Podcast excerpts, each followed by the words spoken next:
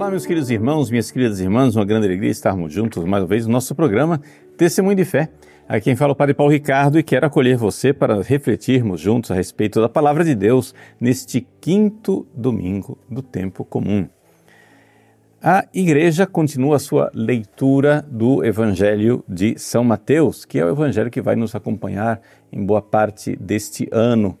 Pois bem, o Evangelho de São Mateus aqui é, nos brindou na semana passada com aquela página extraordinária das bem-aventuranças. Né? Só para recapitular você, Jesus subiu a montanha, começou a falar e começou a falar dessas felicidades. Né? E a felicidade é uma realidade espiritual. Ou seja, você pode dizer que um animal, um animal é alegre, né? Mas dificilmente você usa a palavra feliz para um animal. Você diz que o seu cachorrinho está alegre. Mas feliz é uma coisa mais empenhativa, você está falando de alguma coisa mais espiritual. Ou seja, exatamente porque existe uma grande diferença entre os seres humanos e os animais. Os animais, eles não ficam deprimidos, os animais não vivem uma verdadeira frustração como nós seres humanos. O cachorrinho pode ficar triste temporariamente, mas ele não vive aquela experiência né, de infelicidade que nós seres humanos podemos tocar com a mão. E ele não tem aquele desejo de felicidade que nós seres humanos temos. Pois bem, Jesus começa pregando então falando da felicidade. Ele fala do alto, da felicidade do reino dos céus. O que acontece é o seguinte: isso aí é, Jesus está dizendo, mas se Jesus não dissesse e você tivesse um pouquinho de inteligência, você seria capaz de enxergar isso na história. A grande verdade é a seguinte: todo mundo que procura a felicidade no céu termina sendo perseguido aqui na terra. Parece um, uma coisa é, assim que é fatal, é quase matemática. Né? No Antigo Testamento, né, os profetas nos dizem que os ímpios reagem assim. Né? Quando vem um justo, matemos o justo, porque não podemos nem vê-lo.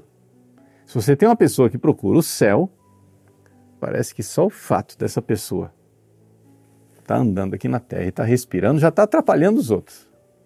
É por isso que Jesus, então, ao concluir as suas felicidades, ou seja, as bem-aventuranças, ele conclui com o seguinte: Bem-aventurados sois vós, quando vos injuriarem e perseguirem e mentindo, disserem todo tipo de mal contra vós por causa de mim, alegrai-vos e exultai, porque será grande a vossa recompensa no céu. E porque foi assim que eles trataram né, os profetas antes de vós. Pois bem, Jesus então está falando aqui que o discípulo, a pessoa que realmente crê em Jesus, que colocou sua esperança no céu, esse pobre em espírito que se despojou das coisas aqui na terra e que procura o céu, essa pessoa é um incômodo nesse mundo. Ou seja, ela está é, tá quase que fadada a ser perseguida. Por que, é que eu estou gastando tempo recordando o evangelho de domingo passado? Porque sem isto a gente não entende o evangelho desse domingo. Nesse domingo, Jesus diz: Vós sois o sal da terra, vós sois a luz do mundo. Mas quem é esse vós? Esse vós é exatamente essa pessoa que Jesus acaba de descrever nas bem-aventuranças. É essa pessoa que é perseguida. Essa pessoa que segue a Jesus, que põe sua esperança no reino dos céus, mas que pode encontrar graves dificuldades aqui na terra. E para provar que é isso mesmo que Jesus está falando, ou seja, que é essa história para a gente entender o significado de vós sois o sal da terra, a gente pode procurar um paralelo. Né? Onde é que Jesus fala no Evangelho, em outro lugar, que é, o sal perde o seu gosto? É exatamente no Evangelho de São Lucas, em que Jesus acaba de falar do verdadeiro discípulo. Jesus diz assim no, no capítulo 14 do Evangelho de São Lucas: é o seguinte. Grandes multidões o seguiam. Vamos lembrar que no Evangelho de São Lucas, no capítulo 14, Jesus já está subindo para Jerusalém. Jesus já está indo para a sua morte na cruz. E Jesus, então, né, se volta para as pessoas que estão seguindo a ele e diz: Se alguém quiser vir a mim e não ama, me ama a mim mais do que seu pai, sua mãe, é, sua mulher, seus filhos, irmãos, irmãs e até a própria vida, não é digno de ser meu discípulo. Eu estou aqui adaptando o, o, texto do Evangelho porque eu não quero é, aqui perder muito tempo explicando o texto de São Lucas. Mas para vocês entenderem, Jesus está pedindo para nós calcularmos. Nós temos que tomar a própria cruz e ir atrás de Jesus. É isso que ele diz. Se você vai construir uma torre, faz os cálculos. Porque senão vão dizer que você começou a construir e não deu conta de acabar. Né? Se você vai guerrear com outro rei, faz os cálculos. Por quê?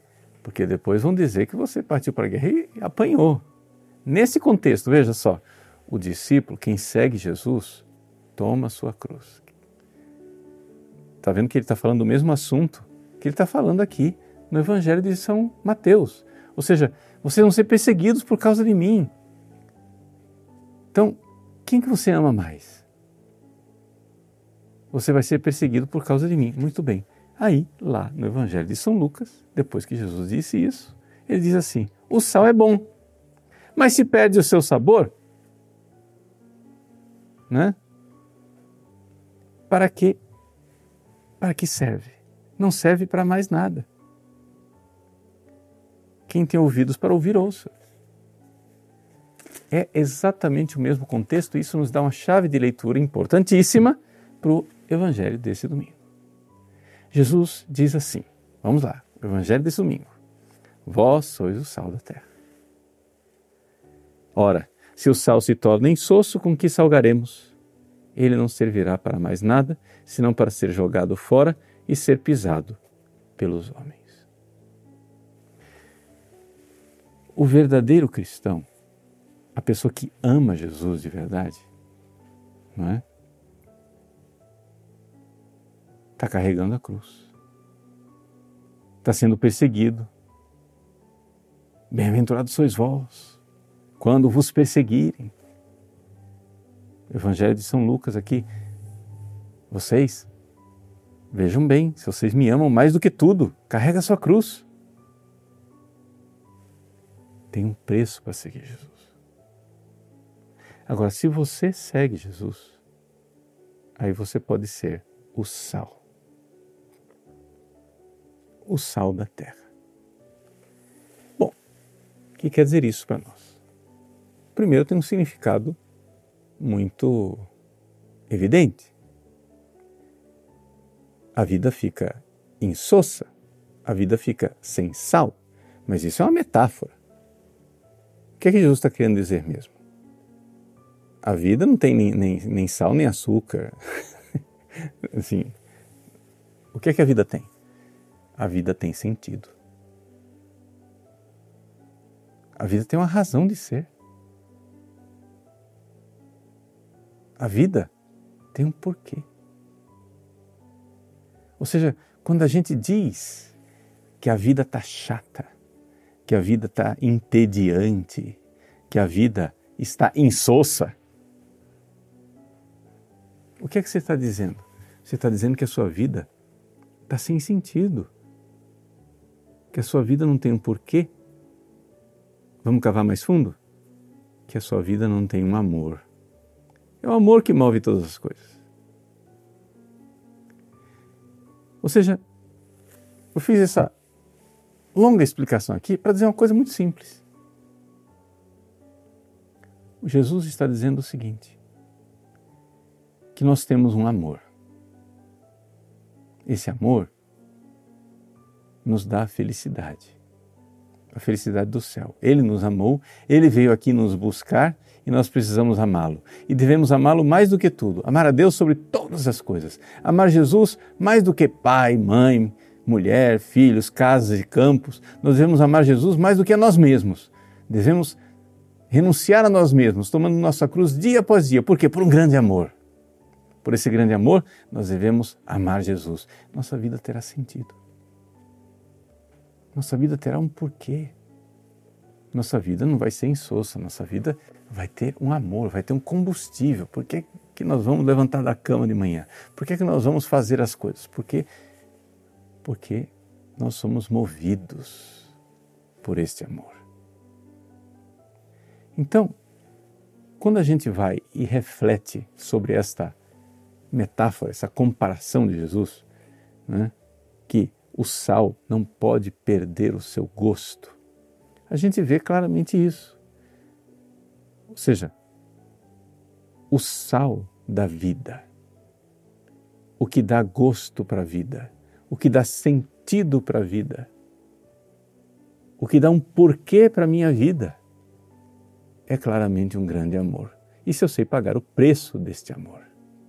Então o que é, que é perder o gosto? O que é, que é ser insosso? Né?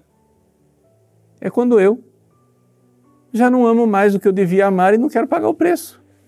Essa é a coisa. Jesus é o amor da minha vida.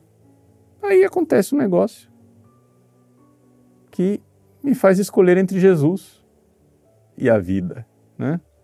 Sei lá, você ama Jesus, mas você ama Jesus a ponto de, de perder o emprego? Você ama Jesus a ponto de perder um amigo? Não estou dizendo que você precisa perder seu emprego. Não estou dizendo que você precisa perder seu amigo, mas acontece que a vida nos põe encruzilhadas. E acontece isso. Jesus diz: ó, calcula aí. Calcula. A vida tem isso, tem essas encruzilhadas.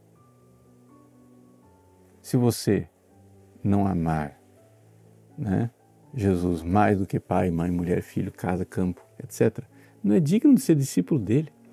Porque, porque Jesus tem que ser o seu grande amor. E se você não tiver esse grande amor, você perde o sentido da sua vida, a vida fica insossa, insípida. Esse é o primeiro sentido dessa palavra, vós sois o sal da terra. Mas nós podemos aprofundar mais ainda. Que eu estou só partindo de, de uma comparação simples. Mas eu posso aprofundar mais. Vamos lá, no original grego. Né? Vamos ver o que é que Jesus está dizendo ao pé da letra, em grego, quando ele nos chama de sal da terra. Jesus está dizendo o seguinte: veja só, vós sois o sal da terra. Ok. Agora, o que vai acontecer se o sal perder o seu gosto?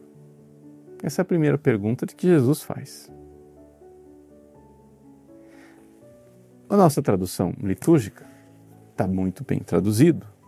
Ele diz: Ora, se o sal se tornar insosso, né? Só que no original grego, se a gente for mais literal, o que está dizendo lá é o seguinte: não é se o sal ficar insosso, e se o sal enlouquecer? Parece estranho, né? Mas é exatamente isso que está lá. A palavra moranthé Moros em grego é louco. Moranthé é enlouquecer. O que é, que é um louco? O louco, aqui a palavra, né? É, moros quer dizer uma pessoa que é lerdo. A palavra moros quer dizer, é, em grego quer dizer é lerdo, é lento, né? Essa pessoa meio assim retardadinha no, no pensamento, parece que a pessoa é, é meio travada. Então ela não tem aquele acume, não tem aquela capacidade, aquela inteligência que penetra as coisas. Né? É como se o, o corte da inteligência ficasse embotado, ela não consegue penetrar nas coisas, ela fica meio doida, meio, meio alheia, né? aérea, etc. Muito bem. Jesus pergunta: Vós sois o sal da terra. O que acontece se vocês, que com o amor de vocês estão sentindo, estão dando sentido para a vida, né? Se vocês ficarem lerdos no amar, atrasados no amar, o que, é que vai acontecer? se vocês não tiverem a sabedoria. É interessante notar que os padres da igreja, Santo Tomás de Aquino, os grandes escolásticos, quando eles falam do sal, do vós sois o sal da terra, eles falam, falam da sabedoria. Existe um, um, um ditado latino né, que diz assim que quando você tem que avaliar uma coisa com inteligência, avaliar uma coisa com prudência, com sabedoria, você tem que avaliar com grano salis, com um grão de sal. Porque o sal está ligado com a sabedoria para os antigos. Porque é exatamente isso. Né? As coisas têm gosto, têm sentido. A vida se move se eu enxergo as coisas se eu vejo um grande amor, se eu, me, se eu sou movido por um grande amor. Senão as coisas ficam insípidas. Ou seja, é exatamente aquela coisa da, da parábola que depois Jesus conta das virgens prudentes. Não é? Eram as virgens sábias e as virgens loucas. As virgens sábias são aquelas que têm um grande amor tem as lâmpadas cheias de óleo, desse óleo do grande amor que está preparado e esperando o esposo. As outras são loucas. Por quê? Porque não tem o grande amor. Então, a pergunta de Jesus neste evangelho desse domingo, e aí vem o seu exame de consciência, é o seguinte: para que, que serve um cristão que não ama Jesus? Olha que a resposta de Jesus é feia, hein? Diz que só serve para ser pisado pelos homens. Ou seja, não serve para mais nada. Por quê? Porque nós, cristãos, não é? nós precisamos amar Jesus. Nós precisamos, nós somos o sal da terra. Jesus diz no Evangelho de São Lucas, capítulo 14, versículo 34. O sal é bom, mas se perde o seu sabor, ou seja, se ele fica louco, se ele fica lerdo, é a mesma palavra, é impressionante que São Lucas usa a mesma palavra, morancé. Se o, sal, se o sal perde a sua sabedoria, se ele fica doido, com que coisa com que nós vamos temperar a vida? Diz São Lucas. Não serve nem para a terra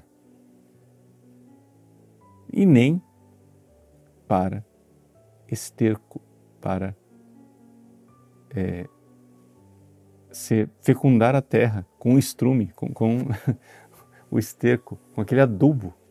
Né? ele não serve para nada. Portanto, é jogado fora. Quem tem ouvidos para ouvir, ouça. Então, meus queridos, vejam, em primeiro lugar, Jesus nos diz: Vós sois o sal da terra. Quer dizer, nós mesmos precisamos ter aquela sabedoria para ver quem é o nosso grande amor, pagar o preço do grande amor. É isso que define o dom da sabedoria.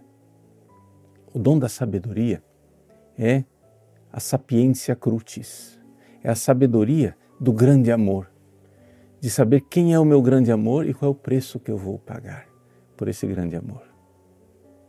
É isso que faz com que a gente possa ter sabedoria. A palavra sabedoria em latim sapere, quer dizer degustar. Vai ter sabor, eu sei degustar as coisas, eu sei avaliar o grande amor. Pois bem, uma vez que você tem, então, esta sabedoria, você vai levar essa sabedoria para os outros também. E aí faz sentido a segunda parte do Evangelho. Vós sois a luz do mundo. Ou seja, nós somos a luz do mundo, porque uma vez que você sabe, uma vez que você é sal, que você tem sabedoria, que você tem um grande amor, você vai levar esse grande amor para os outros também. Você não pode esconder isso. Você não pode esconder o seu grande amor dos outros.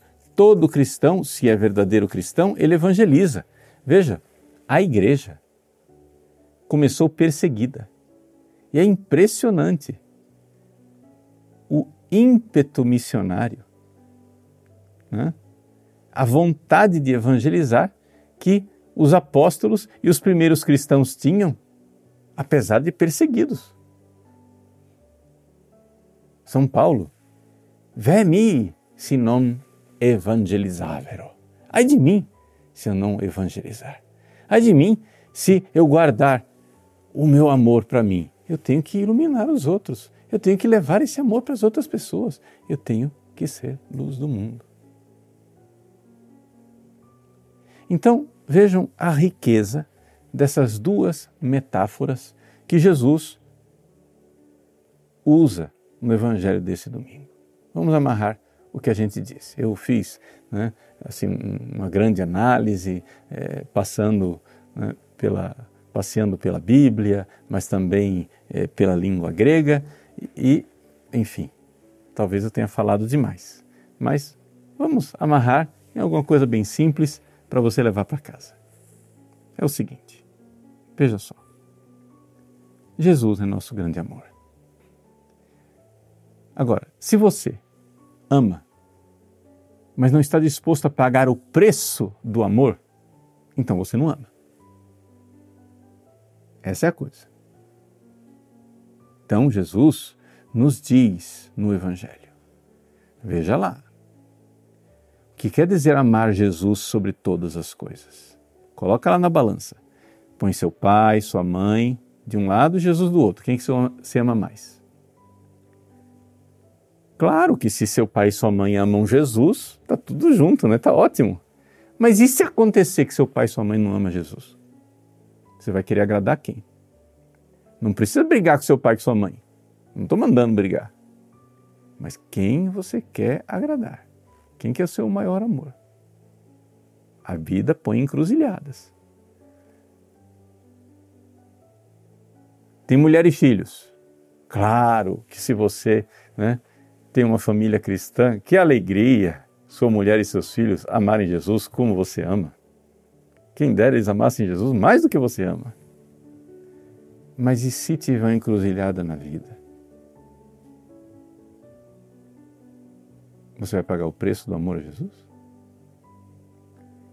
E casas e campos, as riquezas, os bens materiais, etc e tal, isso e aquilo. Se você que bom se você puder amar Jesus sendo rico, ganhando dinheiro. Mas e se acontecer da encruzilhada da vida te forçar a escolher entre amar Jesus e ter um grande prejuízo? ou renegar Jesus e ficar rico. E aí, o que, você vai escolher? Pois bem, pense bem. Você vai construir uma torre, avalia se você tem dinheiro para acabar. Se você vai sair com um exército, avalia se tem tem condições de vencer essa guerra. Por quê? Nos disse o Evangelho de domingo passado. Bem-aventurados sois vós, né? porque quando vocês, amando Jesus, amando a Deus, vos injuriarem e perseguirem e mentindo, disserem todo tipo de mal contra vós por causa de mim, alegrai-vos e exultai, porque será a vossa grande recompensa no céu. O amor a Jesus tem que estar pronto para pagar esse preço. É nesse contexto, então, que nós podemos ler: Vós sois o sal da terra. Se vocês perderem o sabor, ou seja, se vocês perderem essa sabedoria de enxergar o grande amor, se vocês perderem o que dá sentido à vida, que é o amor a Cristo, para que, é que você vai servir? Que vida que é essa sua? Ah, é uma vida muito triste. É uma vida insípida. É uma vida sem sal. É uma vida louca. É uma vida sem sentido. É uma vida lerda. Então vamos lá. Vamos voltar ao sabor da vida. Vamos voltar ao sal da vida, que é o grande amor que é Cristo. E amando Jesus, nós iremos então levar o Evangelho. Então vamos lá. Faz seu exame de consciência. Pensa bem. Pensa bem. Você está ou não está amando Jesus e pagando o preço?